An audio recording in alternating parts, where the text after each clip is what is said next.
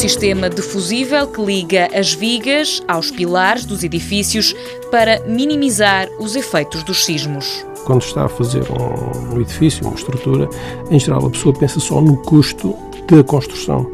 É evidente que não pode ser só pensado no custo da construção, tem que se pensar no custo da construção, tem que se pensar no custo da reparação no caso de vir um sismo e tem que se pensar eventualmente também no custo da demolição da estrutura. E o conceito é todo este pacote global que é o custo da sua estrutura. Não podemos só concentrar no, no aspecto eh, construtivo.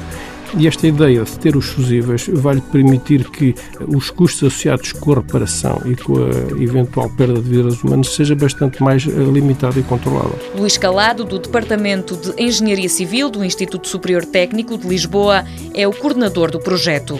O objetivo é concentrar os danos o mais possível. O grande sismo que tivemos aqui foi há cerca de 300 anos e, por as pessoas não são muito sensíveis a este aspecto.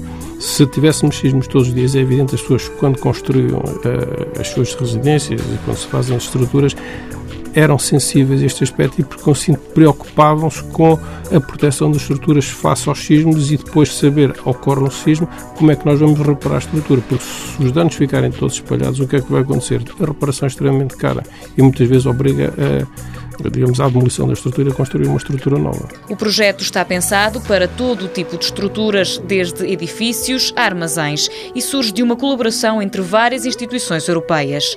Os dispositivos foram ensaiados. Construímos um edifício à escala real, mas o que é que fizemos? Começámos só por estudar os fusíveis, ver como é que se comportavam, e depois construímos partes da estrutura e essas partes estruturas foram submetidas a ações que tentaram reproduzir os sismos. E, por assim, isto faz com que consigamos ter estruturas inteligentes, porque, de um modo geral, nós pensamos que a engenharia civil é uma engenharia que é parente pobre das engenharias, mas na realidade nós aqui também conseguimos desenvolver eh, soluções com alta tecnologia que têm depois uma repercussão bastante grande no nível da sociedade e dos produtos. O projeto foi trabalhado durante seis anos.